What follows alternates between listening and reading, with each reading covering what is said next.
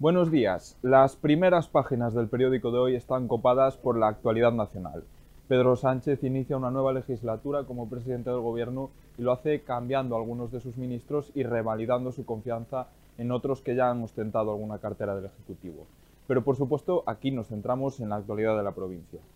Partido Popular y Partido Socialista alcanzaron un pacto histórico para repartir los fondos de la Diputación entre los consejos de la provincia. Bryce Iglesias nos desvela los detalles. Acuerdo pionero en la Diputación de Ourense entre el Partido Popular y el PSOE para eh, aprobar un nuevo plan de financiación de los concellos. El plan finalmente tendrá 17 millones de euros en 2024 y alcanzará los 18 millones de euros en 2025. Ayer, tanto socialistas como populares se atribuyeron parte de los méritos en alcanzar este acuerdo que se rubricará este viernes en un pleno en el que se aprobará tanto los presupuestos como el plan único de fondos. Más temas, mañana será el Día de la Música y con esta excusa hablamos con la Coral dos Soñadores. Tony Pérez de Los Alquinos dirige una agrupación que cuenta con una treintena de jubilados. Nacid nos cuenta más.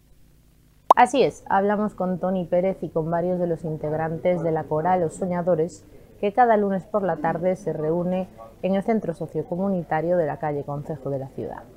En esta ocasión, esta semana, esa cita ha servido para ultimar los temas que cantarán mañana en la iglesia de San Francisco, con motivo del Día de Santa Cecilia, patrona de la música.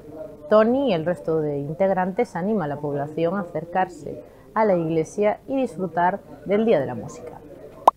En provincia, Obarco perfila su transformación con una agenda urbana para convertirse en una villa más habitable en 2030.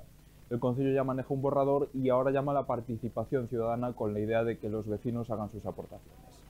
Y en deportes hablamos con Vicente Esquerdo, el autor del gol que dio la victoria al Arenteiro frente al Cornellá este fin de semana. Ya saben que pueden seguir toda la información, ampliar estos temas en la edición papel y en nuestra página web, laregion.es.